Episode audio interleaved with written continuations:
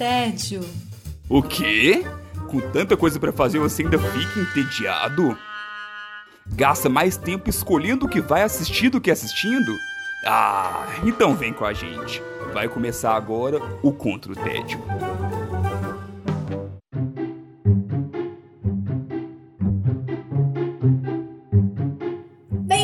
Bem-vindas ao Contra o Tédio. Eu sou Sara Dutra e junto com os meus companheiros de guerra nós temos a missão de te tirar do tédio. Os combatentes do dia são Felipe Chaves. Olá, Sara, estamos aí com um especial. Esse é muito bem esperado, hein? Maíra Brancalhão também tá por aqui. Olá, Sarita. Oi, Chaves. Gente, estou querendo cantar hoje e vocês estão perdidos. não! Eu tô brincando. e Silvia Gostaferro. Ela nem me deu oi, mas eu vou dar oi pra todo mundo. Oi, Silvete. Ela não quer dar spoiler. Spoiler, é, spoiler tá. de convidado. Já passou desse ponto, não existe. Esse é o nosso episódio 60 e como o Chaves já falou por aí, é um especial. Uhul. Hoje a gente vai trazer para o nosso podcast todas essas trilhas que embalaram a vida de tantas gerações por aí, desde o início do cinema e até hoje em dia que a gente não consegue tirar essas trilhas da cabeça. Então o especial de hoje, sem mais delongas, é trilhas sonoras marcantes do cinema. A gente vai começar com ela, Maíra Brancalhão. Qual que é a primeira trilha que você vai trazer pra gente hoje, Maíra? Me dá um culelê que eu tô afim de cantar hoje. Mas eu vou poupar vocês. Andei ouvindo, na verdade ando ouvindo todos os dias, a trilha sonora do filme Na Natureza Selvagem. Mas antes de continuarmos, fica o alerta.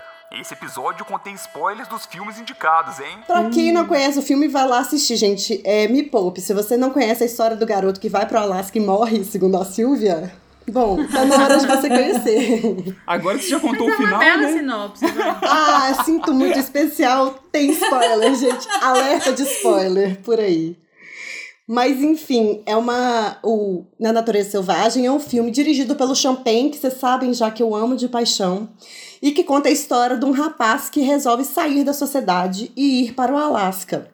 E aí a trilha sonora foi entregue, doada, dada de coração, assim, pro maravilhoso, que eu sou super fã, inclusive já viajei pro exterior para ver show dele, querido Ed Vedder.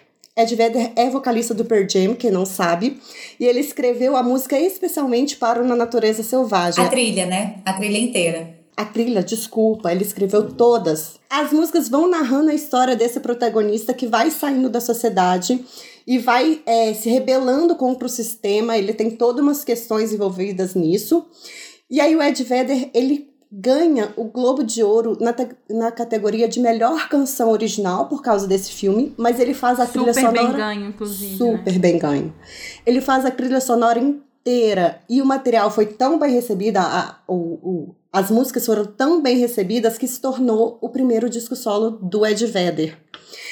Esse filme é maravilhoso, a trilha sonora é maravilhosa. Que delícia de música pra viajar, sabe? Assim, parece que combina, tanto Nossa, que combina com, a te, com o filme, assim, com a temática do filme, mas pe pegar dirigindo ali.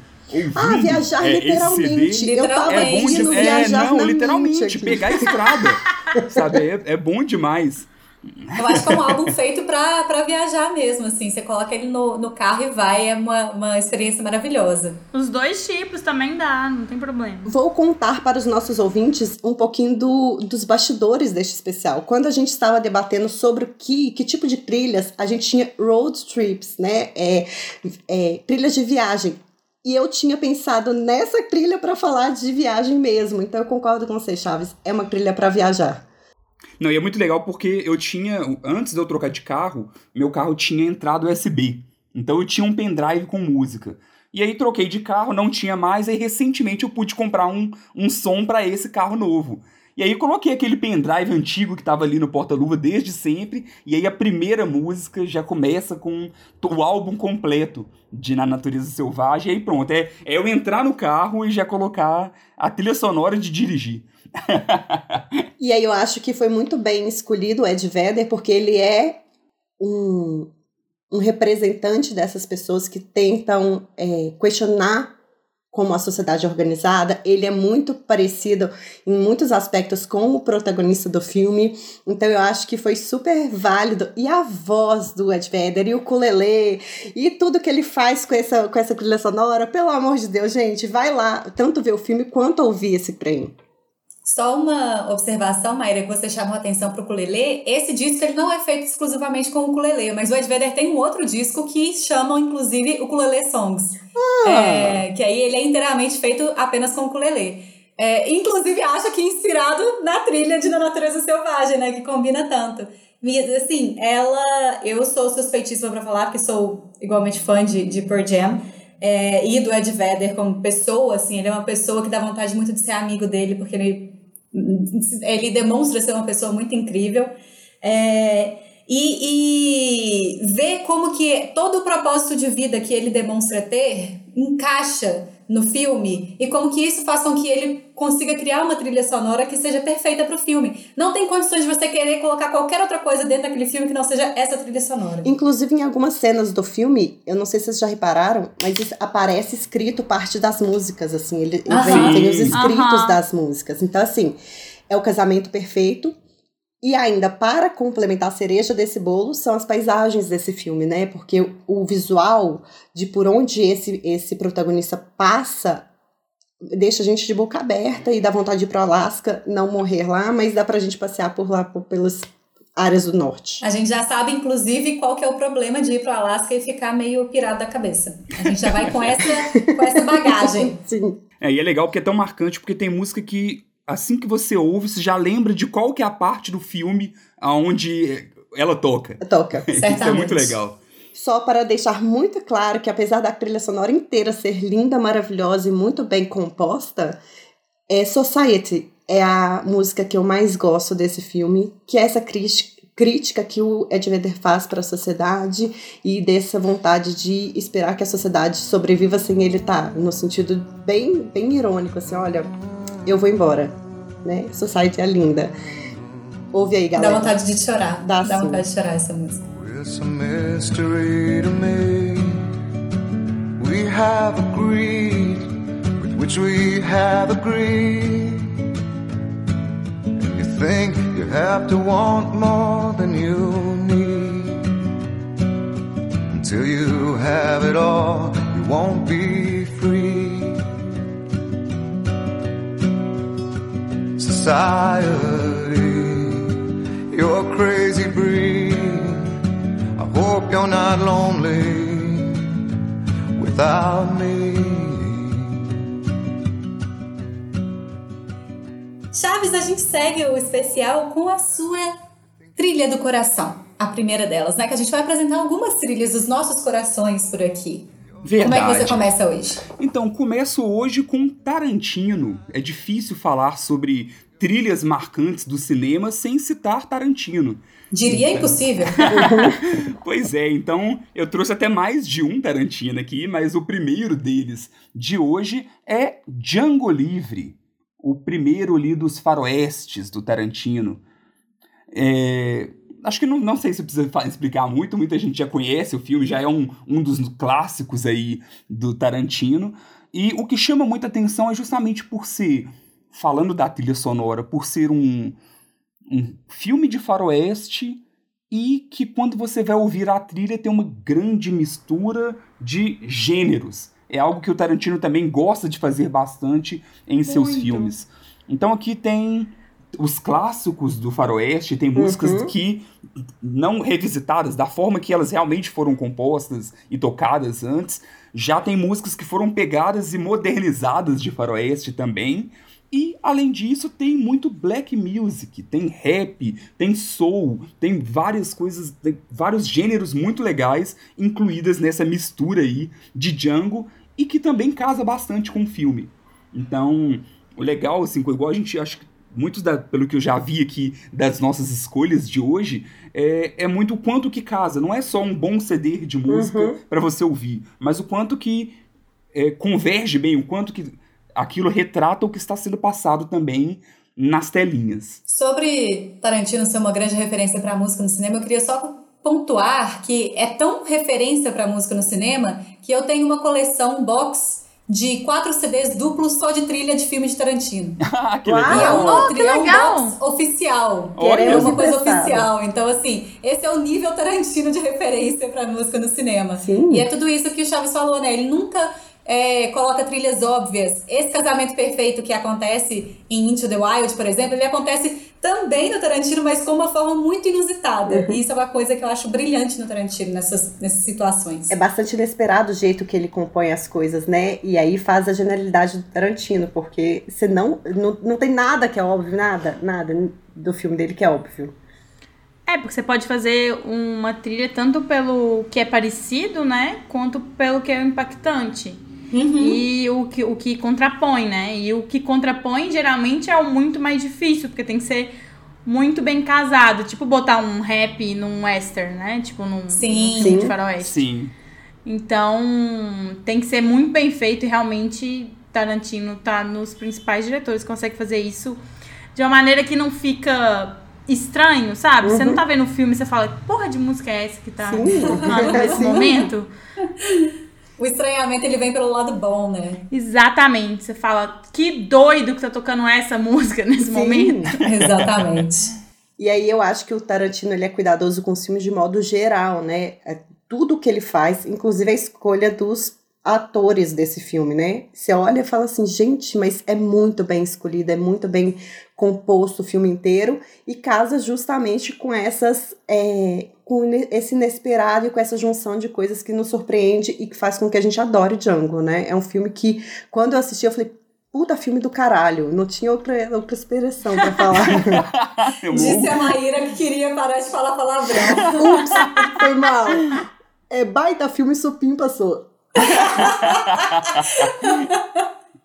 Mas é isso, eu gosto bastante de faroeste, assim, de, no geral, em videogame e tudo mais. Eu até tava lembrando que meu pai, na época, ele tinha uma fitazinha, fita cassete, que Uhum. tinha aquelas músicas de faroeste clássicas, antigas. Era tipo, um lado era música de faroeste, outro lado era música de capoeira. Olha que coisa mais...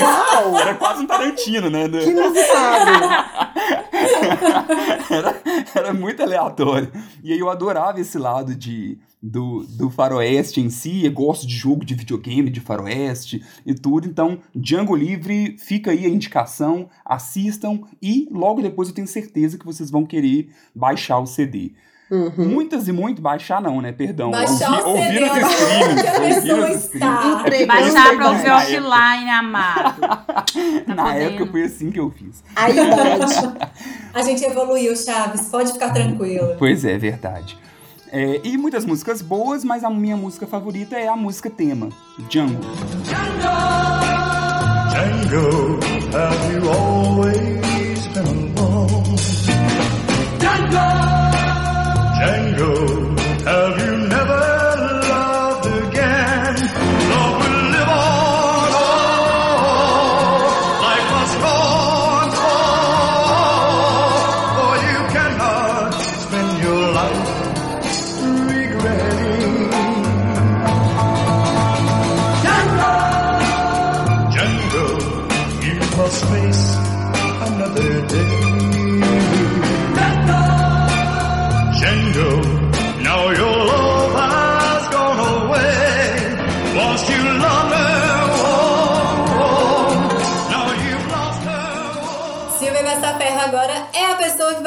continuar a nossa jornada entre as trilhas sonoras do cinema que a gente tanto gosta. O que, que você trouxe, Silvia?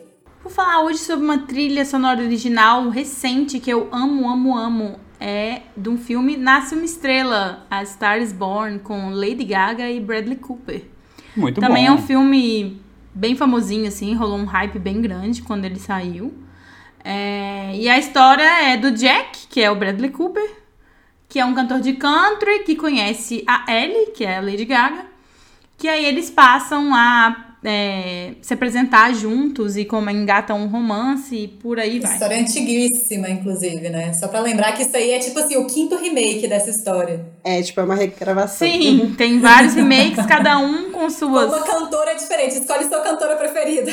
Ah, mas tem atriz também, então tem uma mudancinha, assim, entre os, Os os remakes. personagens, assim. Mas a trilha original foi. Acho que tem, sei lá, uma música que não é, que é uma da Edith Piaf, que a Lady Gaga canta no filme. E a maioria delas foi composta pela Lady Gaga e pelo Bradley Cooper. Mas aí tem Mark Ronson também, Lucas Nelson, que é um cantor country foda também. Muito, muito, muito. Eu gostei demais da trilha sonora. Eu, eu vi no cinema esse filme. Eu, eu- o tempo inteiro eu ficava, que música legal, que música legal, que música legal. Eu tô doida pra saber qual é a sua música favorita, porque eu tô aqui, ó, eu coçando. tenho várias, tenho várias músicas também. favoritas. Eu, eu fico até. Não é Shallow, que é aqui Não é mais Shallow, venho também. Oh. hypou, assim, né? Não mesmo. Você deu uma enjoadinha, né? Inclusive com versões brasileiras, né? Não. Nossa Senhora. Deus! Não, não, não, não, não. Isso aí foi um surto coletivo. Isso nunca existiu. Uma coisa que eu acho muito legal em A Star is Born é que é que muita gente quebrou alguns preconceitos que poderiam ter com a Lady Gaga. Uhum. Porque a Lady Gaga ela é uma artista foda, independentemente se você gosta da música dela ou não. E ela mostra tudo isso nesse filme. E aí eu acho assim que, que é uma, um ponto a mais ali dentro do filme, porque ela demonstra assim, o quanto que ela merece estar onde ela está. Sim. Ela é maravilhosa mesmo. E o Bradley Cooper, gente, ele compo- compondo músicas, assim, tipo, quem esperava. Não, e cantando também super bem, né? Quem diria? E dirigindo, e que homem maravilhoso, não é mesmo? Porque não temos o Bradley Cooper por aqui, mas enfim, vamos parar de devagar. É, ele é diretor, ator, Compositor, cantor, faz café nas horas vagas, se precisasse ali no faz tricô, constrói igreja. E uma massagem. Ainda não, talvez. Mas eu gosto muito desse filme. é, E inclusive eu gosto. Não sei se eu gosto mais depois que eu vi o filme, ou eu já gostava e o filme deu um up no meu gosto musical. Eu gosto de country music americana. Tem alguns cantores que eu gosto bastante, acompanho. E muitas das músicas, a maioria delas que o Bradley, Co- Bradley Cooper canta, são do country, né? Que tem um, é o country que tem uma pegada um pouco rock, assim. É esse country music. O country rock, né? Também Country rock, é. E aí, gosto muito dessas. Então, aquelas que são só da Lady Gaga, eu acho muito boas, sim. Mas não tá nem de longe nas minhas preferidas. Sim. Então, a minha favorita é Digging My Grave, que é uma música que Bradley Cooper canta com a Lady Gaga. Vamos seguir o episódio especial com a minha primeira trilha sonora querida, que vai ser do filme Quase Famosos, um filme de 2000, filme de 2000. É, acho que aqui, Oh, por enquanto, tá chegando o filme mais antigo. Eu tenho um mais antigo, mas tá tudo bem. 2000 Ó, por, en- putinha. é. Por enquanto tá sendo o filme mais antigo. É, esse filme, pra quem não conhece, ele conta a história de um adolescente na década de 70.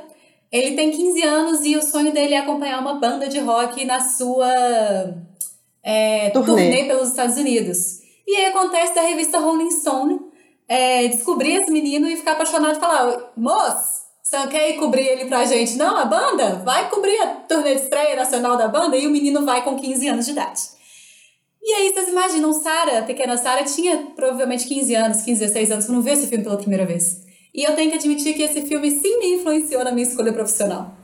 Ah, É, eu tinha. Ele foi um filme assim que me mostrou quanto eu conseguiria trabalhar com música, possivelmente, dentro da minha, da minha profissão, já que eu o quê? Não tenho nenhuma habilidade musical. Então, pelo menos essa seria uma forma de eu continuar próxima de música é, profissionalmente. E esse filme também foi o filme que mostrou pra pequena Sarah, pra adolescente Sarah, como que rock dos anos 70 é maravilhoso. É aquela coisa, eu já conhecia rock dos anos 70, sim, mas eu acho que eu nunca tinha sido inundada com rock dos anos 70 como eu fui nesse filme. É, entre algumas bandas que estão no filme, temos The Who, Led Zeppelin, é, Cat Stevens, Bowie, ah, Beach Boys, Simon Garf Garfunkel. Simon Garfunkel, né? Que é a gente, o jeito que a gente fala em português. Isso aí. É, tem Leonard Skinner e tem a banda, que é a banda do, do filme, que é a banda Stillwater. E a banda, inclu- inclusive, a banda do filme tem música original dentro da trilha. Então, além de toda essa trilha dos Ah. anos 70, que é super legal, que é super envolvente, que te transporta completamente para a época do filme. Tanto que quando eu descobri que o filme não era dos anos 70, ou enfim, que o filme não era antigo na época que eu fui assistir, eu fiquei um pouquinho chocada, porque pra mim tava tudo muito muito encaixadinho, assim. Tava tudo muito certinho. E, inclusive, por exemplo, eles têm uma cena de avião que pra mim a cena é tão tosca que parece muito que ela foi gravada, tipo, nos anos 70. Nos anos 70. Fato. É muito bom. Inclusive, esse filme, ele foi ganhador de roteiro original no Oscar. Ele tem um, uma passagem muito interessante, assim, dentro do, do, do cinema. E ele foi dirigido pelo Cameron Crowe, que é um cara que é super ligado com música. Inclusive, já dirigiu documentários de música, já, dirigiu, já convidou o, o Pearl Jam pra fazer parte de um filme. Então, assim, é um cara super ligado com o mundo musical. E por isso eu acho que o filme acaba sendo um lugar tão encaixado com a sua própria trilha. Eu lembro desse filme, mas eu não lembro é, exatamente o que acontece com os personagens e tal. Porque tem muito tempo que eu vi ele. Mas eu lembro da trilha, lembro muito da trilha. Sim. Ele é, É, incrível, marcante. né? Como alguns filmes marcam exatamente pela trilha. Você já vai falar, nossa, tal filme tem uma trilha foda. O que acontece no filme, não lembro. Mas O é ótimo. filme, eu posso te resumir, Silvia, o filme é uma grande sessão da tarde, versão anos 70 com música. Muito Ah, bom. perfeito. É, e enquanto a Sarah tá falando, a música tema do filme tá na minha cabeça o tempo inteiro. E aí, assim, e é uma música que eu amo, eu acho ela deliciosa. Então, assim, é um filme que também me marcou por causa da trilha, mais do que pela história, apesar de eu ser fãzona da Kate Hudson, Sim. que tá nesse filme, eu acho ela maravilhosa. Eu acho ela linda, gata, talentosa, e foi uma das primeiras vezes que eu acho que eu realmente vi um papel dela que eu falei, caraca, que mulherão da porra. E de novo, Posso dizer o palavrão. mesmo pela Zoe de Chanel, que foi onde eu conheci a Zoe de Chanel e eu falei, gente. E é muito divertido porque a Zoe de Chanel é basicamente uma groupie no Sim. filme. Então é muito bom naquelas que abandonam a família e falam, eu vou viver de atrás da minha banda preferida. é muito Uhul, bom. anos É 70, muito né, divertido, assim, o lugar que eles colocaram ela. É, e a música que... Eu pensei muito sobre essa música original, é, Maíra, do, do filme, que é uma música muito boa. Mas a minha música mais marcante dessa trilha sonora, que foi a hora que eu falei Então assim... fala qual que é a música original, coitada das pessoas, Sara. Se é que a gente tá pensando na música certa, que é a música original da banda Steel Walter, que é Não, eu não, Não. penso nessa. Eu penso em Elton John. Tiny Dancer, No trailer dessa, do dessa, filme. desse filme, tá Tiny Dancer. A música do, da banda criada pro filme é chama Fever Dog, que é uma música belíssima. É, e, mas a música que me marca mais, foi a hora que eu tomei esse baque, assim, de, porra, os anos, os anos 70 são muito bons, foi escutando Leonard Skinner, que eles têm a música Simple Man no, na trilha sonora desse filme. A gente segue as nossas indicações para nossa segunda rodada da noite. Maíra Brancalhão, o que, que você traz agora? Eu trago algo inusitado agora. Um filme de 2014 do mundo Marvel. Querendo ou não, a Marvel, eh, pelo menos pra mim, não me marca muito pelas músicas, mas em 2014 surgiu Guardiões da Galáxia. Que marca basicamente pela música. Não basicamente, Não, poxa. Mas marca muito pela música. Tá todo mundo aí cantando. Nossa, muitas músicas começar com boas. Huca, tchaca, huca, tchaca. não sei como. Mas enfim, é, eu fui ler um pouquinho mais sobre a trilha sonora de Guardiões da Galáxia. Pra quem não conhece, é a história do Peter Quill, que é um cara que é terráqueo. É estranho falar terráqueo, mas como a gente tá falando de um mundo que tá acontecendo, de, um, de uma história que tá acontecendo no, mun- no meio do universo, é um terráqueo que acontece uma série de coisas com ele e ele passa a incorporar uma gangue de, de pessoas que, que aplicam golpes nas pessoas. De pessoas é ótimo. São tudo extraterrestre. Não sei dizer, people. Seres. seres que a- é, aplicam golpes nas, nas outros seres, enfim. Que tentam tirar vantagem do universo. É, só que o Peter Quill, ele recebe de, de presente da mãe dele uma fita que é chamada de Awesome Mixtape. Volume 1. Volume 1, Então, criada, parte. criada pela mãe dele. E aí, quando eu fui ler sobre a trilha sonora de Guardiões da Galáxia, e aqui estou falando do filme 1, mas a, o filme 2 traz trilha sonora tão boa quanto, posso assim dizer. O Sim. diretor James Gunn, ele planejou o filme em volta da mixtape do Peter Quill. Perfeito. E aí ele foi certificando que a trilha sonora não era apenas um componente do longa, mas ele estava como a trilha sonora ele caracteriza como um dos principais motores da história. Isso eu não sabia. Também fiquei chocada com a informação.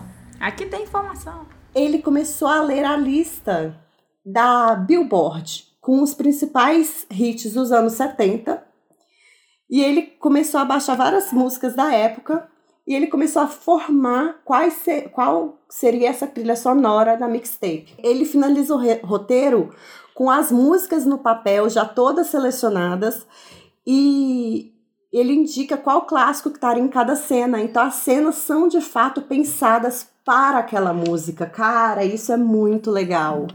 Incrível. E, incrível. E realmente, gente, eu baixei, eu baixei, tô igual o Chaves. Eu tenho essa lista da, da música selecionada na minha playlist cotidianamente estou ouvindo e me deixa super para cima, super com vontade de viver, assim. Então, se vocês nunca escutaram a Awesome Mixtape do Guardiões da Galáxia, escute, porque faz a gente querer viver. O diretor ainda pediu para o compositor Tyler Beats compor música com orquestra também para compor essa, essa trilha sonora do filme. Então, eu preciso dizer que se, se tem uma, uma trilha sonora que é marcante, é o de Guardiões da Galáxia. Quando eu fui para o cinema assistir Guardiões da Galáxia, eu não fiquei muito. não tava muito animada para ver. Não sei porquê. Enfim, não né? tava. Ah. Não tava muito empolgada, porque eu não. Na verdade, provavelmente porque eu não conhecia nada deles. Uhum. Era uma, um universo completamente novo para mim. E eu sei que eu fui assim, meio fechadinha. Quando começou a primeira música, eu já tava rolando de rir. E foi exatamente por causa da trilha que eu me abri muito pro filme. Isso fez toda a diferença. E hoje em dia, essa é a trilha oficial de festas na minha casa. Uau! Gosto das suas festas. É, eu também não conheci nada deles enquanto assisti o filme, mas tava, eu sempre gostei do universo Marvel. E aí eu fui empolgada para ver, e de fato, o filme abre de uma forma que você fala não acredito. E aí, quando lança o segundo filme, ele também tem uma batalha no início do segundo filme. E aí tem uma música compondo que você fala: caraca, que legal que eles fizeram. Não, e é legal porque, assim, eu esqueci, existe, eu não sei qual é o nome de, desse recurso no cinema, não lembro agora. Mas a música, além de tocar pra gente, toca pro Peter Quill, né? Então, é, é muito legal porque ele, ele, muitas vezes, ele pega e coloca o fone de ouvido e aí ele vai fazer alguma coisa ouvindo o que você está ouvindo também. Então é, é, um recurso Sim. muito legal utilizado no, dentro do filme. E aí a gente tem, a gente que já tá velho, vê uma fita cassete sendo tocada num. É, como chama? Walkman. Walkman. Então, assim... em outro planeta. Quem não olha para aquilo fala, uau, que legal. Então, assim, as composições dessa mistura anos 70, dessa mistura musical com a ação do filme, a coisa do universo, mas é uma referência da Terra. Isso tudo ficou super bacana, super divertido de assistir. Então, Guardiões da Galáxia tem, de fato, essa trilha marcante. E eu tô doida pra saber qual que é a sua escolhida barra favorita? A minha escolhida é realmente essa. Minha irmã queria casar com essa música se não tivesse Ruka Chaka, Ruka Chaka, Ruka, Ruka, Chaka início. Que é da, da música que chama Ruka on a Feeling. Tá, é. Vai lá, Muito todos bom. dançamos aqui nesse momento. É, então essa, essa é a música que pra gente, pra minha família, essa, essa é uma música que a gente gosta. É, minha irmã realmente procurou essa, uma versão que não tivesse esse iníciozinho para ver se ela colocava no casamento dela. Acabou não colocando, mas na festa a gente colocou, então a gente também vem de festa com, com essa trilha sonora. É, porque é uma, uma música que a gente adora e, e e se diverte muito com ela. Então, não dava para não ser essa, mas todas são boas, gente, juro. Vai lá ouvir a mixtape que ela é muito boa. I can't stop this feeling inside of me. Girl, you just don't realize what you do to me. When you hold me in your arms so tight, you let me know everything's alright. Ah, I'm hooked on a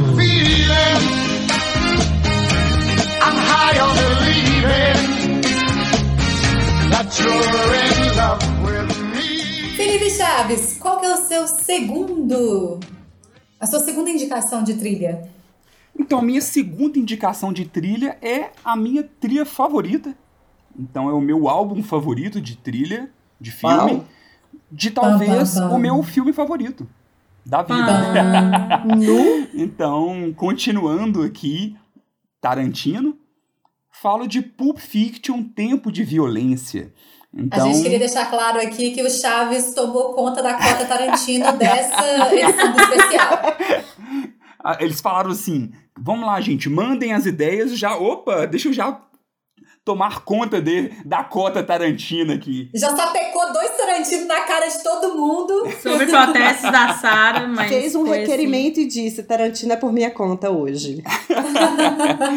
Poxa, mas Pulp Fiction, eu sou apaixonado com Pulp Fiction, tem um quadro na minha sala e as músicas de Pulp Fiction são um show à parte. Pra quem não conhece, não sei se alguém não conhece, mas Tá errado. Pulp Fiction conta a história de. São três histórias de criminosos que acabam se cruzando de alguma forma. Basicamente é isso. É, e aí, como eu disse, dessa mistura de elementos que o Tarantino costuma trazer, em Pulp Fiction é a mesma coisa. Só que tem muito. Aí já são outros elementos, né? Diferentes ali do que consta em Django. Aqui é. Tem bastante de rock, tem alguns elementos ali de funk, um pouco de pop também, e muito de surf music. E assim, é algo extremamente diferente para a temática do filme, sabe? Do que pro que é o filme. Se você for olhar assim, ah, não, é um filme que vai falar sobre criminosos e isso, e isso e aquilo, parece que não casa, mas casa perfeitamente. Então, assim como eu comentei lá do, da primeira indicação do, da Maíra sobre o Na Natureza Selvagem, que tem música que você ouve e lembra Uhum. de cena, Pulp Fiction é, é repleto disso, sabe? Várias Sim, das músicas você vai ouvindo, ah, essa é daquela parte que isso, ah, essa é daquela outra parte disso. Chaves, você sofreu quando o Black Eyed Peas fez uma versão da música da Pulp Fiction? Demais, porque assim, eu já era muito fã, Pra mim, aquilo ali era acabou com a música. Eu fiquei chocadíssima. Qual, gente? Eu não sei se eu sei, não. me selou, me selou Pump It. Virou Pump It, e todo mundo falava, ah, aquela música do Black Eyed Peas, e eu tipo, ah, ah, ah, não, não, não, não, sabe, não é não. Não, não, não. Nossa, aquilo foi um desespero de adolescente pra mim. Nossa, eu fiquei, e eu ficava o tempo todo meio que corrigindo, tipo assim, não, mas aqui não é dele. Seu é- chatinho, né? Que ficava lá, não, mas essa música é melhor na versão original. Exa é, eu ficava. Eu tô aqui pra dar dicas desde, desde adolescente, poxa. eu aproveitava pra dar indicações. Mas é, é uma baita de uma trilha sonora, assim, dessas que vale a pena você parar pra, Uhum. pra ouvir e, e de ter também em uma, a playlist pra ouvir com frequência. E pra dançar igual eles, né? É Certamente. Isso. Tem isso pra dançar igual eles. Inclusive, essa é a minha escolha de música. É, é diferente, talvez, do que a maioria escolhe, escolhe. O filme é tão bom que bobear, Uhum. várias pessoas teriam escolhas diferentes dentro Sim. do filme. Mas aqui eu mais gosto porque é das- uma das minhas partes favoritas. É justamente essa música que é You Never Can Tell, do Chuck Berry, que é do concurso de dança.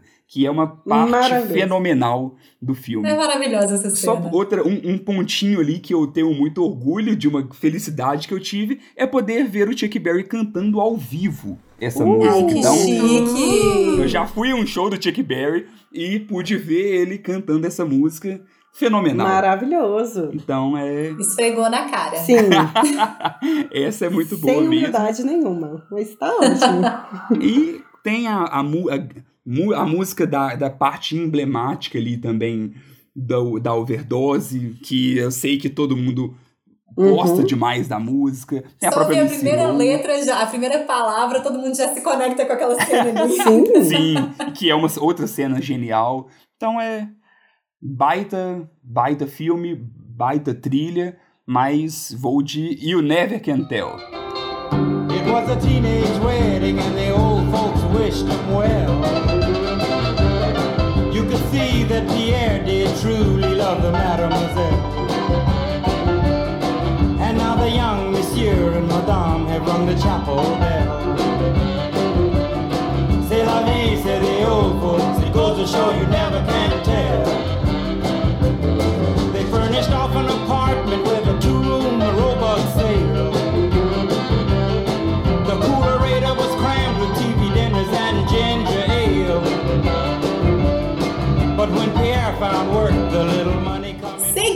Seguimos o nosso especial com Silvia Guastaferro. Qual é a sua próxima indicação de trilha, Silvia? Eu estou indo de trás pra frente, de filmes mais novos para filmes mais antigos. Vou num filme agora de 2017, Em Ritmo de Fuga, que é um nome horrível em português, em inglês chama Baby Driver. Que Faz muito mais sentido pro filme. Marquinhos em português, a, tradição, a tradução também não ia ficar boa. Não ia, não ia. Mas é aquele negócio, às vezes dá, às vezes não dá.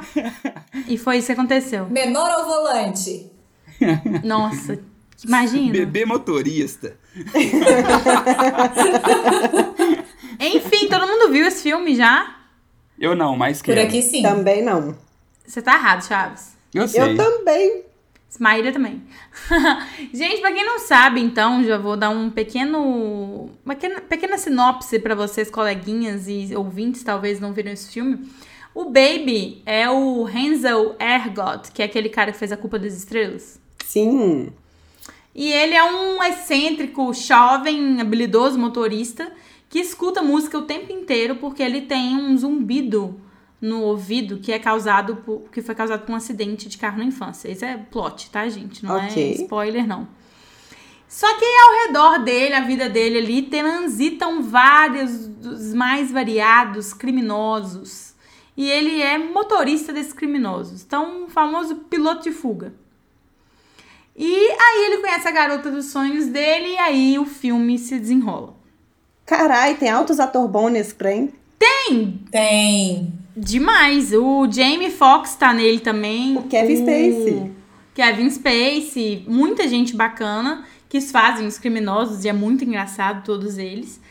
E o filme ele traz uma dinâmica muito diferente, assim, é, mais ou menos próximo do que o, o Guardiões da, da Galáxia faz, tem essa imersão musical, porque o Baby es- escuta a música, então é a música que ele tá escutando que a gente tá escutando como trilha no filme.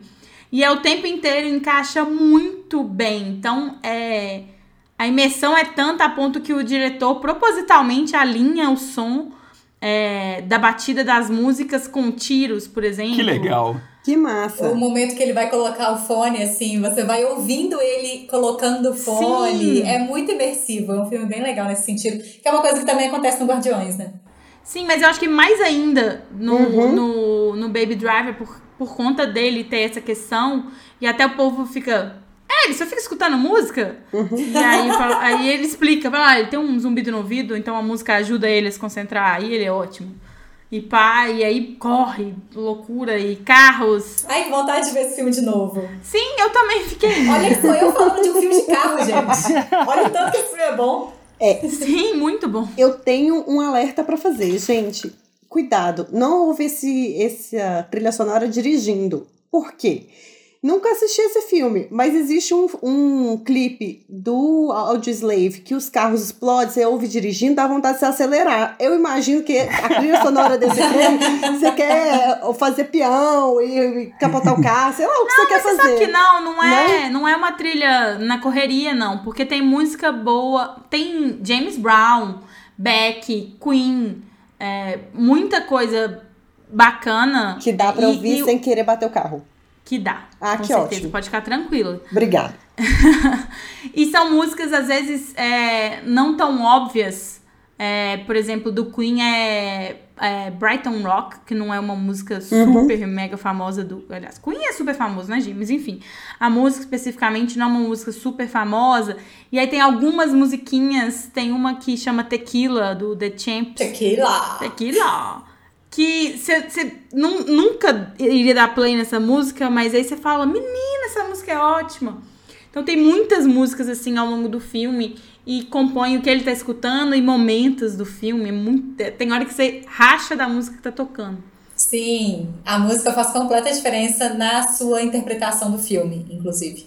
Sim, com certeza. É Que muito legal. legal. gente. Recomendo. Quero ver de novo. Quero Quem não assistir. Viu, veja. Vou Você ver. gosta de filme de ação, Maíra? Eu Por que você não amo. viu esse filme? Tipo isso, Verdade. que você não viu esse filme, Maíra? Até eu vi. Nunca nem ouvi falar, people, so sorry. Esses, esses é, algoritmos que não nos entregam o que a gente quer. Tipo isso.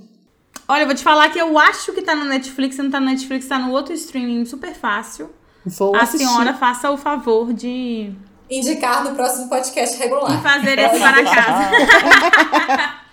Muito bom. E a Farei. música que eu gostaria de mostrar pra vocês é uma música que os Rolling Stones gravaram, Hum, que é muito famosa, que é Harlem Shuffle. Mas é, a versão que toca no filme é a versão original, que é Bob and Earl. Que é um- uma versão super antiga dos anos 60 e é muito boa a versão, assim, de uma música que ficou muito famosa pelos Rolling Stones.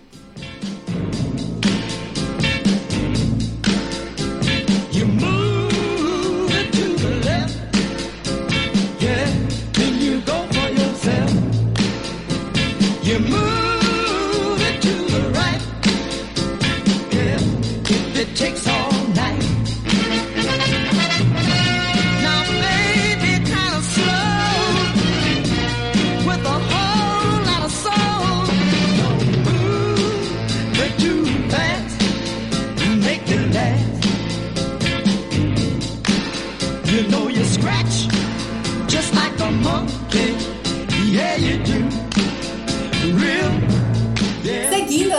indicações de trilha sonora, eu vou passar pra minha próxima indicação, que é do filme Maria Antonieta, de 2007. Adoro!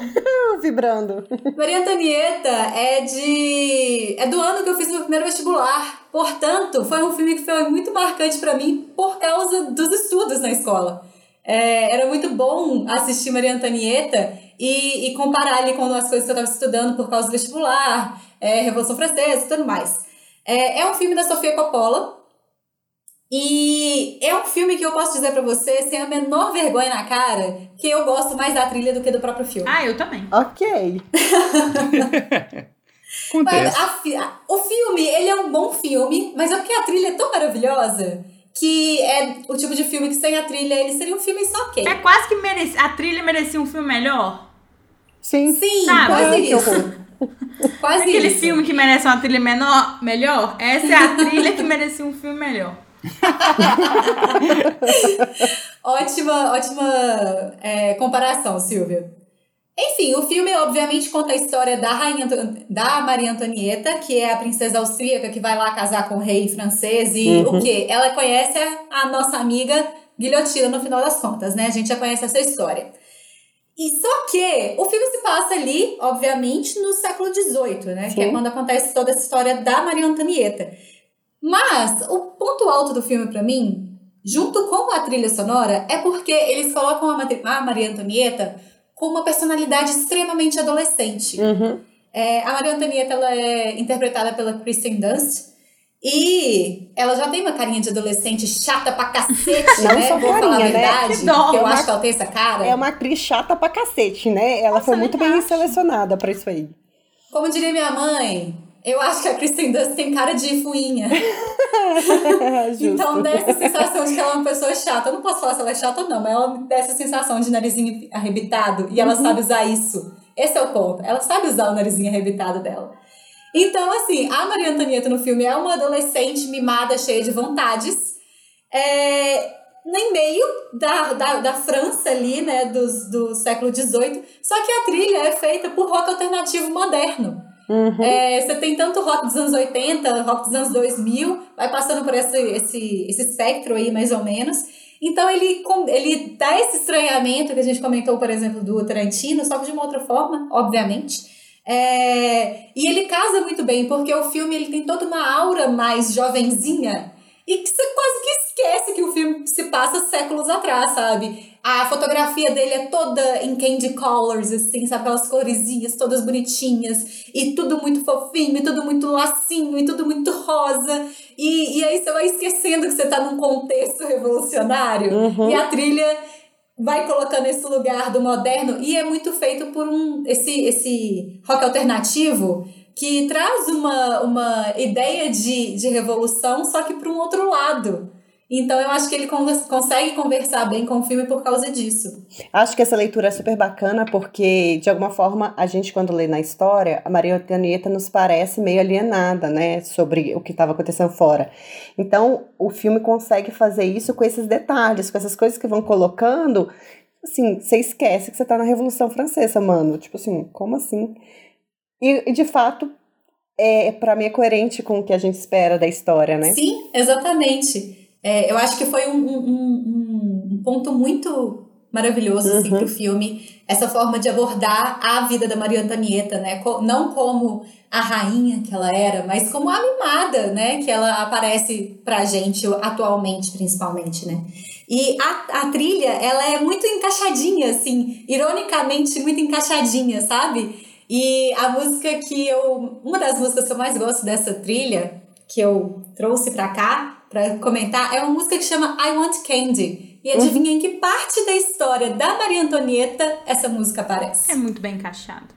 Apenas, assim, é, você lembrar que essa pessoa fala, falou pro, pro povo comer brioche, Se não tem pão, come brioche. e aí você toca I Want Candy, é uma coisa que ele vai encaixando assim numa ironia é, é, que fica muito. que deixa todo o filme ainda mais divertido. E você acaba torcendo pela guilhotina mesmo no final, não tem jeito.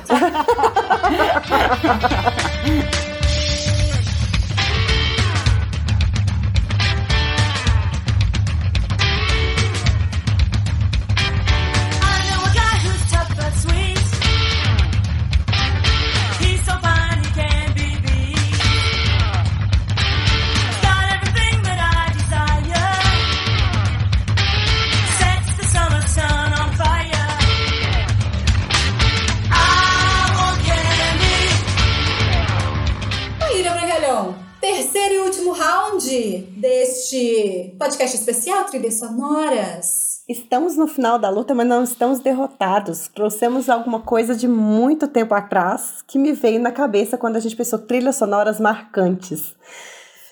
Dos anos de 1997, outro dia, quando eu era uma jovenzinha, apareceu um filme de comédia romântica que talvez foi um dos primeiros filmes de comédia romântica que eu realmente amei. Eu lembro de uma amiga minha que cantava demais a trilha sonora desse filme, principalmente numa cena icônica que temos no casamento do meu melhor amigo. Para quem não é dessa época, né, caros ouvintes, o casamento do meu melhor amigo é com a Julia Roberts. Ele conta a história da Juliane com o Michael, que eles eram dois ex-namorados que se tornaram melhores amigos. E eles fazem uma promessa quando mais jovens que se ambos continuassem solteiros, ao completar 28 anos, eles se casariam. Eu vou fazer um parêntese porque a Julia Roberts daquele filme não parece 28 anos, mas tá tudo certo, o- essa é a sinopse do filme. Aliás, ele O também que não. é 28 anos, né? A gente nunca sabe. Nunca se sabe o que são 28 anos. Logo antes dela completar esses 28 anos, ela recebe um telefonema desse amigo anunciando que ele tá prestes a se casar com uma mulher que chama Kimberly. A jovem Cameron Diaz. Cameron Diaz, que tá maravilhosa, que inclusive tem uma das cenas mais legais de karaokê já vistas no mundo do cinematográfico. Será que a Mayra ela- gosta desse filme? Eu tô um pouco na dúvida. Eu quase não gosto. Ela canta igual a mim no karaokê. Eu canto daquele jeito, people. Mas enfim, a Julia Roberts fica tentando meio que dar um jeito nessa história. É, vale a pena assistir o filme, ele é super divertido. E ele tem uma cena icônica dentro de um restaurante. Em que Ai, eu não vou dar spoiler. Eu sei que todo o elenco começa a cantar uma música que chama Say a Little Prayer for You. E aí você canta junto. Junto com o pessoal do restaurante, junto com a- a- o elenco. É muito divertida essa cena. Contagiante. Contagiante. Eu queria só deixar um disclaimer aqui, que a Maíra tá tão empolgada falando desse vídeo, desse filme, que ela tá mexendo tanto a mão ali que, querido ouvinte, se você tá ouvindo um barulho bizarro, assim, de palmas batendo, e mão, e enfim, é porque a Maíra está muito empolgada Sim. ouvindo, falando desse filme. Acompanhe minha empolgação, porque eu não vou cantar, tá vendo? Olha que beleza. Pelo menos eu só bato palma. Poxa, Maíra, dá uma palhinha pra gente. Não, obrigada. É, moment e aí esse- wake up, Ui! Before I Vamos my neck. I say a little prayer for you. Isso, Pronto. muito bom. Acabamos. então, O Casamento do Meu Melhor Amigo recebeu indicação ao Oscar na, na categoria de melhor trilha sonora. Olha, E é um filme de romance. Além dessa cena do A Say a Little Prayer for You, que é, que é do restaurante e que é originalmente é, interpretada pela Diana King, quando o filme lançou, essa, essa música da Diana King subiu de novo na lista dos hits da Billboard Ah, com certeza. na época e todo mundo passou a ouvir mais. Mas além dessa, dessa música, a minha música favorita, porque nos- no, desdobrar do casamento, a Julia Roberts res- resolve dar um, de presente para o melhor amigo uma música pro casal. Oh. E eu acho isso lindo. Então, minha música favorita desse filme é The Way You Look Tonight. Dei uma pausa para brigar com a cachorra. Sai, Luna que é a música que ela dá de presente pro melhor amigo. E eu acho isso lindo, eu acho o gesto maravilhoso.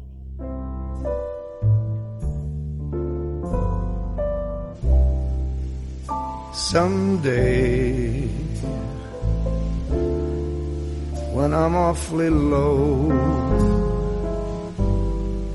when the world is cold, I will feel a glow just thinking of you and the way you look tonight.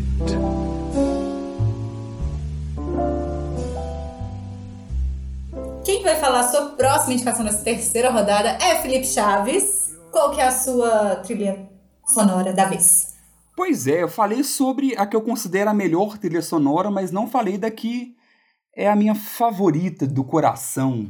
Sabe? É diferente, né? Vem mais Tarantino aí? Nossa, é muito, é muito complexo isso aí. Deu uma Nazaré Tedesco aqui. Pois é, É diferente. Pô, uma eu sei tecnicamente que ela é a mais robusta, mas tem aquela que é a emocionalmente. É um lugar no coração. Não é, é, não é racionalmente, é emocionalmente. Então voltamos lá em 1977, 10 anos antes do próprio Felipe Chaves aqui nascer. Quando lançou Rock Um Lutador. Não podia faltar, né, Chaves? a mentira. Para a surpresa de zero pessoas. Pois é, e aqui eu vou fazer quase que uma pequena trapaça, porque não é só a trilha sonora do filme, mas a trilha sonora da franquia. Olha que Então- feio. Não, não, não pode não. Não pode não. Não vou deixar não. Indicando todo mundo. Tá roubando, produção? Porque como que funciona? É, grande parte da trilha sonora foi composta. Preciso contar a história do rock? Vou contar porque muita gente subestima. Então eu vou falar do que, que se trata rock, um lutador.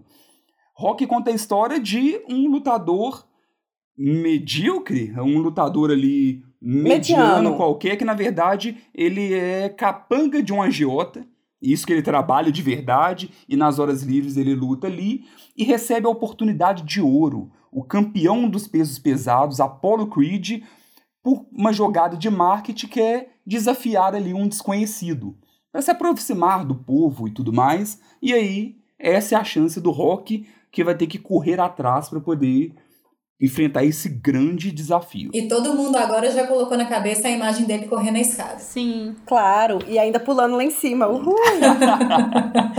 Pois é, então Bill Conte foi quem compôs de desde o primeiro até o sexto. São seis filmes do rock. Então, entre altos e São baixos. ali. seis? São, São seis. Pra mim eram Sim. três. Não, é, vai No até o- total, eu acho que ele já tá contando tudo que veio agora também, né, Não, Chaves? não, sem Creed.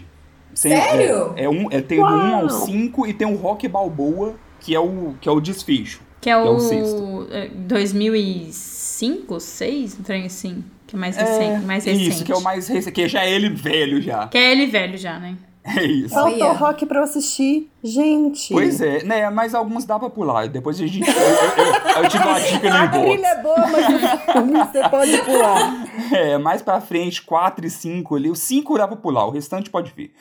E cada um dos filmes tem o- a música tema. Então todas elas, todos eles têm a música tema, mas algumas das músicas aparecem em mais de um dos filmes. A mais famosa, se a gente for parar pra pensar, é Eye of the Tiger, que Uhum. é do Rock 3 e que foi composta, foi um pedido do Stallone para a banda Survivor para eles comporem e, e teve essa música que ficou no top por muito tempo e inclusive até hoje é a música mais famosa do Survivor. A banda acho que existe ainda, mas Eye of the Tiger é, é a música mais famosa deles. E se tornou a trilha sonora oficial do boxe mundial, né? Sim. Sim, muita gente. E é legal porque, assim, no Rock 3, Eye of the Tiger é uma frase falada com muitas vezes no filme, sabe? Então, quando você assiste, você vê que, tipo, poxa, não, essa música não é aleatória aqui. Então, é, é muito legal isso. No Rock 3, ele... Um pequeno spoiler aqui, ele tá treinando com o Apollo Creed. Então acontece, reviravoltas acontecem e quem tá treinando o Rock é o Apollo, esse desafio dele lá do primeiro. Então ele fala o tempo todo: não, vamos lá, você precisa ter olho de tigre, olho de tigre para poder alcançar o seu desafio. E aí vem Eye of the Tiger. É interessante, porque você falou assim, foi um pedido do Stallone. Então eu já abri aqui pra ver, porque o Stallone participa da produção, né? Ele é diretor de filmes também, de alguns filmes dessa franquia, né? É, porque é muito estranho, você pensa, o ator pediu a, a música, como assim? Ele é, tá todo envolvido, o, o, o rock. Mas é o Sylvester Stallone, So querida. sorry. Ele pode fazer o que ele quiser. É, não, mas ele é, ele é envolvido com a produção pra caramba. Sim, sim. Ele que escreveu o Rock. É o dono do rock, na verdade. É, não só envolvido, com- é ele que ele que escreveu o rock. Ou pelo menos o, o, o primeiro eu sei que sim, o restante eu não sei muito bem. Mas o primeiro sim. Pois é, isso é massa demais, porque a gente fica achando, ah, o, o ator foi lá e fez. Não, o Sylvester Stallone, ele é o rock, ele é a produção. Confesso que eu não sabia disso, Chaves, que ele que escreveu. Também não. Chaves também é cultura. Demais. Demais. É, Ficou até ofendida. Não, eu quis dizer super bem. Nossa. eu sei. então, mas a minha favorita não é Eye of the Tiger, é Gonna Fly Now. E Gonna Fly Now, essa sim é a música do treinamento. Todo, todo rock tem a parte do treinamento.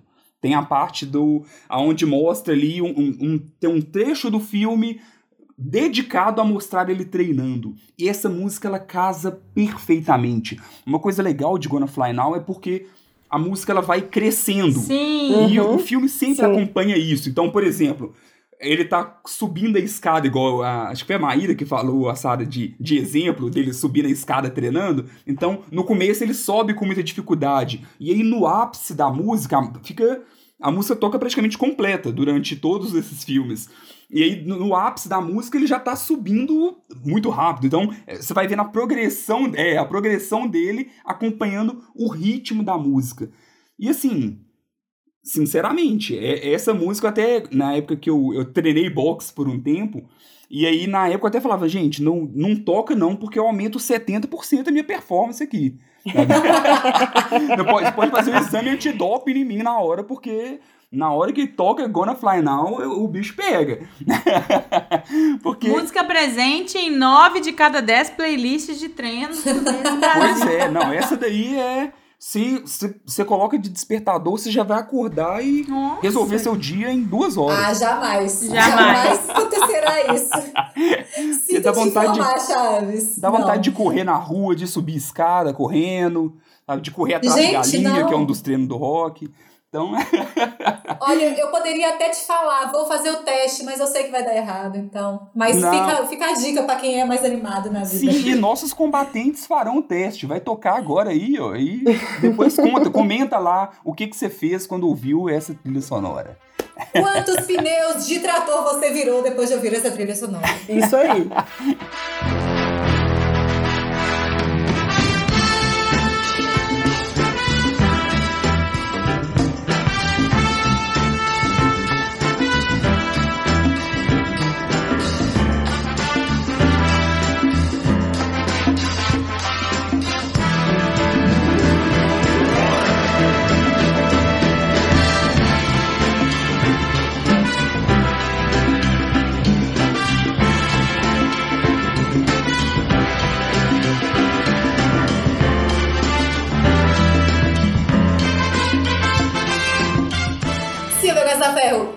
chegamos à última indicação, ao último round.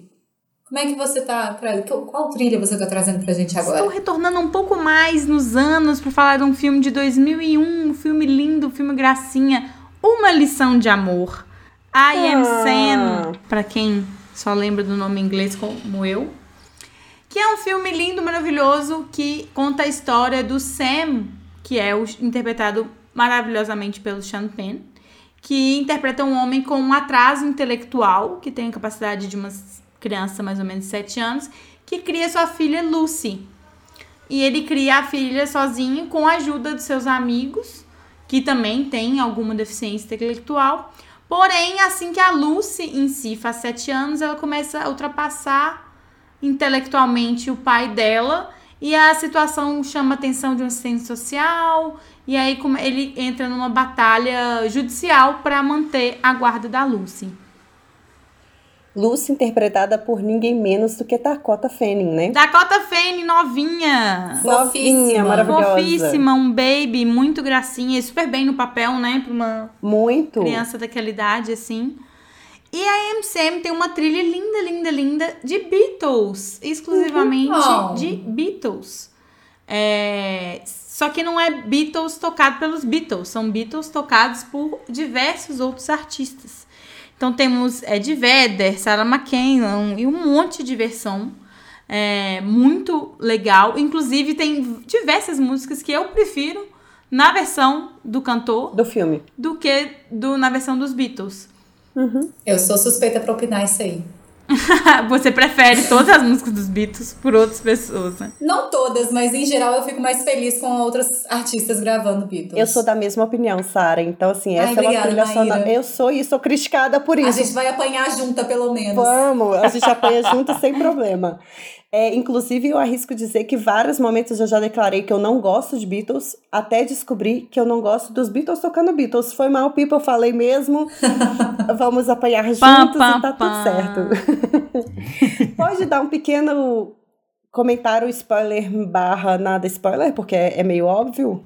Claro. A Lucy é por causa de Lucy in the Sky with Diamonds, né? Então, Sim, é por causa de Lucy in the Sky. Além da trilha ser de Beatles, o Sam, né, o personagem de Sam Payne, ele adora Beatles. Então tem aquela misturinha.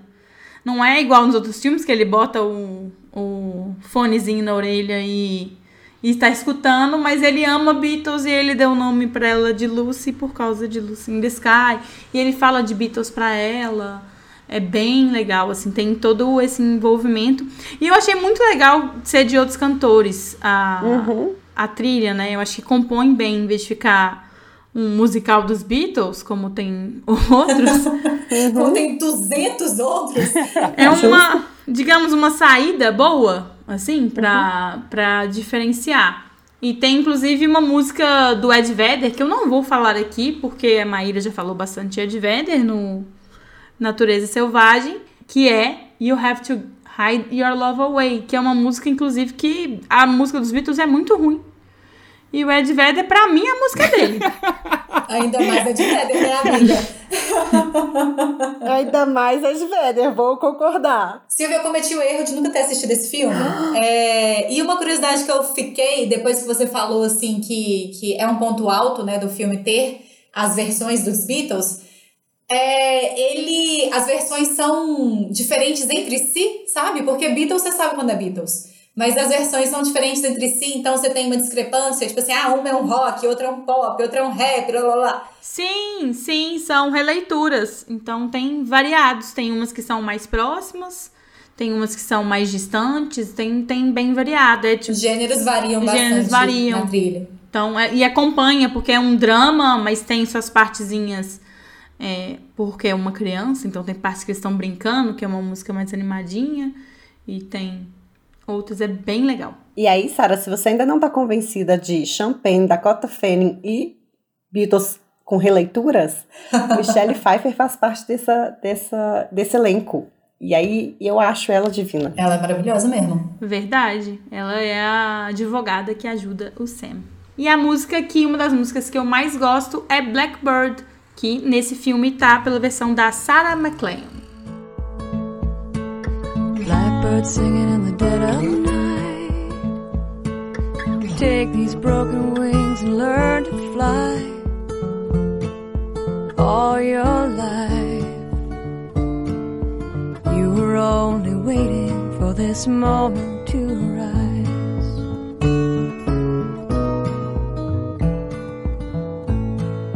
Blackbirds singing in the dead of night.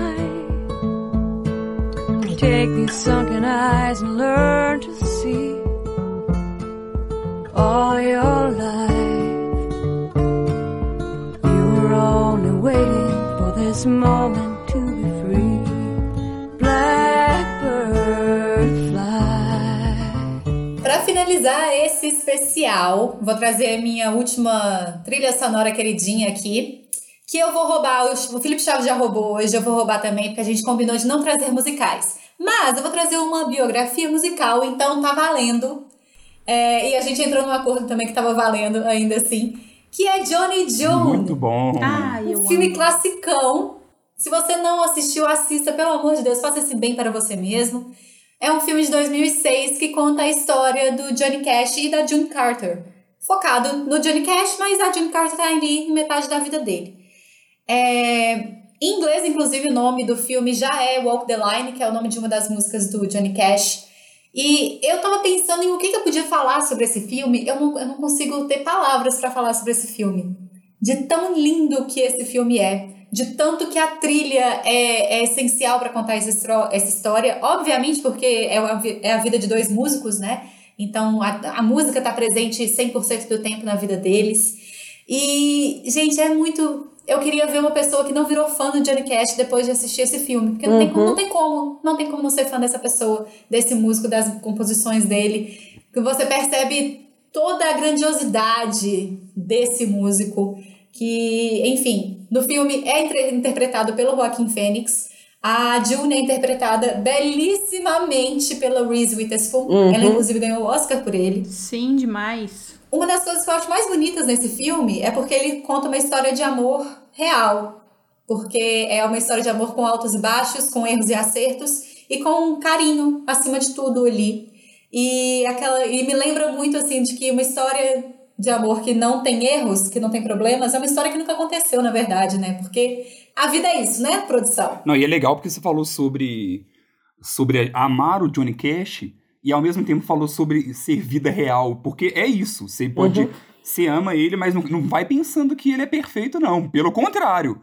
Ele é extremamente quebrado, Você sabe? não vai Isso passar pano. eles mostram bastante no filme. Eu acho legal quando é uma biografia que mostra bem a fundo mesmo. E a música, ela é utilizada para isso também durante o filme. Então, é, se fosse só mostrando em, de fundo, tocando Johnny Cash, não teria o mesmo peso que é o jeito que é feito nas apresentações dele. Então, você vai acompanhando ali, tipo assim, como é que tá o estado mental desse cara nessa parte de saúde, como ele tá vendo até mesmo as apresentações. Os shows que, por, por vários lugares, seja dentro de Folsom Prison Blues, sejam Uhum. aonde for, você vai acompanhando e, e- e entendendo mais o personagem pelas próprias apresentações. E eu gosto muito é, das versões das músicas do filme, né? Porque eles gravaram, né? A Reese e o Joaquim Fênix, eles cantam os dois. Então, eles gravaram as músicas e eu gosto muito das versões. Inclusive, eu escutava frequentemente a trilha sonora do filme, que é dos dois cantando. Tem uma das músicas, inclusive, eu gosto muito, muito da versão.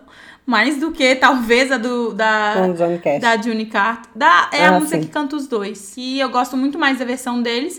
Infelizmente saiu dos streams. Tava até comentando com a Sarah mais cedo. Não sei o que aconteceu. Se foi um problema de direitos De- autorais. Direitos autorais, né? A gente tava tentando entender. É. Mas tá sumida essa trilha sonora, infelizmente. Tem as músicas do Johnny Cash, da June Carter, mas na versão original. Não tem a versão do filme, não tem. É, e é muito legal ver a história dos dois, porque é, casa muito com o que a Silvia falou do Nasce uma Estrela, desse country que vai levando pro rock. O Johnny Cash faz parte da história do rock, né? Dessa, dessa saída, dessa pegada mais country para uma coisa mais pesada, muito relacionada ao estado emocional dele, né? Ele vai, ele vai ficando num dark side muito pesado.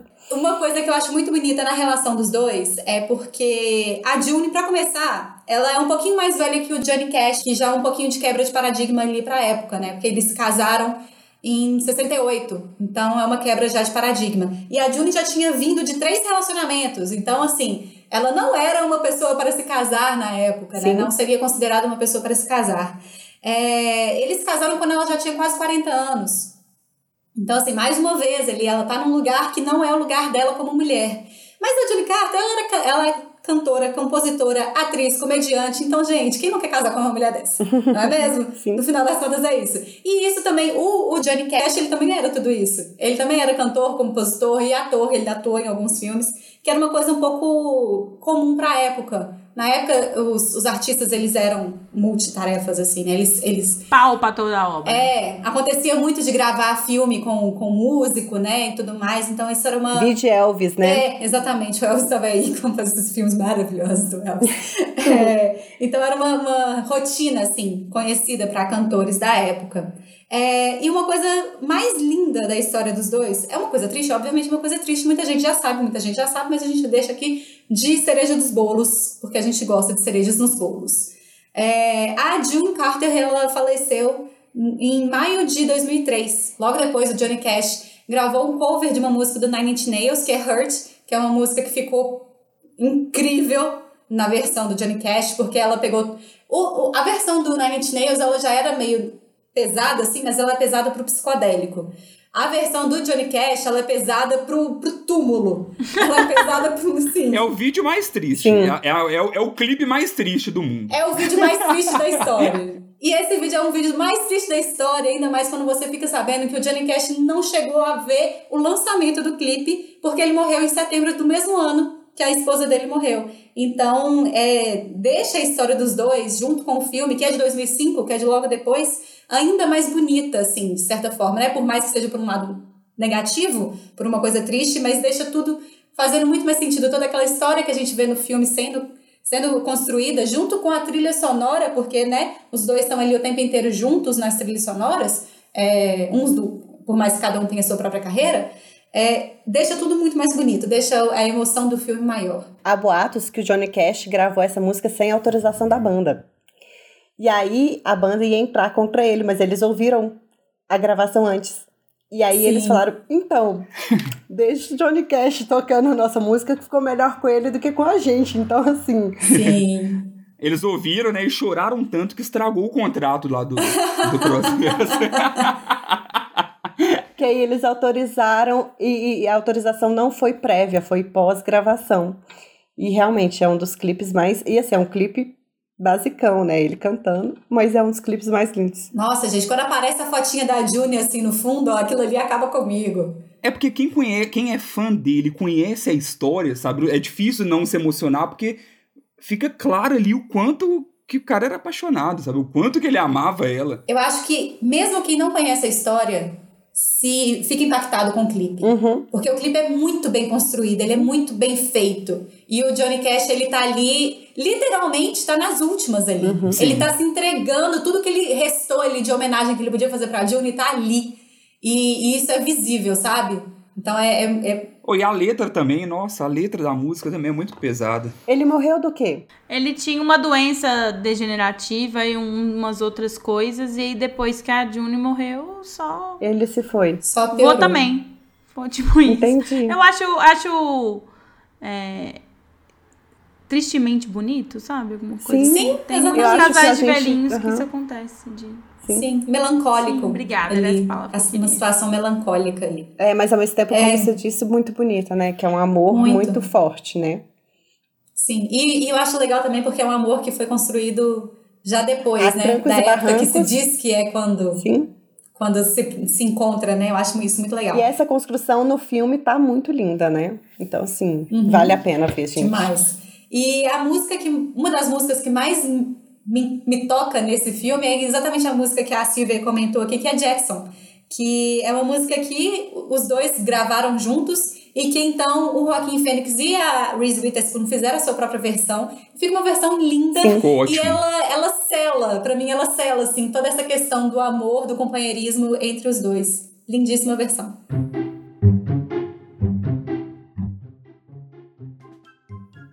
Estamos chegando agora ao final desse episódio especial Trilhas Sonoras que amamos. Talvez seja esse o nome do episódio. e a gente queria deixar claro aqui que essa é apenas a parte 1, porque quando a gente foi fazendo a seleção das trilhas, a gente viu que tem muito pano pra manga. E a gente queria convidar todo mundo a deixar nos comentários desse post quais são as trilhas sonoras que você ama, se as trilhas sonoras que a gente falou aqui fazem sentido pra você também. E conversa com a gente, continua aí esse podcast dos comentários no post lá no arroba no Instagram. Sim, e conta pra gente também se vocês gostaram desse formato, né? Ficou um episódio mais musical do que o nosso padrão. Então, foi legal? Vale uma parte 2? Vale uma parte 3? Conta pra gente aí nos comentários. É isso aí, não esqueça também de seguir, curtir, avaliar este podcast no seu tocador de podcasts preferido. E eu queria agradecer a participação de todos os guerreirinhos que estão aqui comigo, combatentes do tédio. Muito obrigada, Maíra Brancalhão. Obrigada, Sarita. Obrigada, Silvete e Felipe Chaves. Foi muito bom. Muito musical. Eu consegui não cantar muito, mas fiquei empolgada, confesso. Mentalmente. Mentalmente cantei o tempo inteiro. Conseguiu ficar sentado o tempo todo.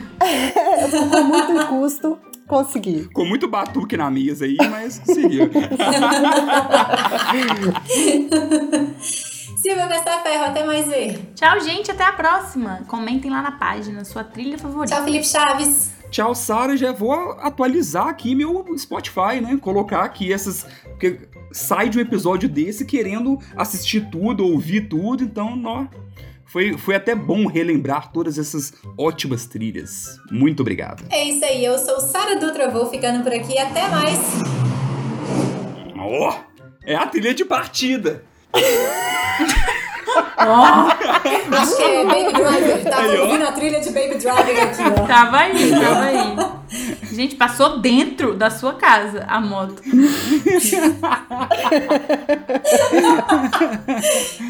Os seus fantasmas agora têm carro, eu queria te contar. É. Pô, você viu? Eu sou a Sara Dutra, vou ficando por aqui. Até mais, um beijo e tchau. Hoje é o nosso episódio número 65. Se... 70. Hoje é o nosso episódio número 70. E é um 60. especial como... 60, louca. 60? Gente, eu tô, tô maluca desse tanto. Tô maluca desse tanto.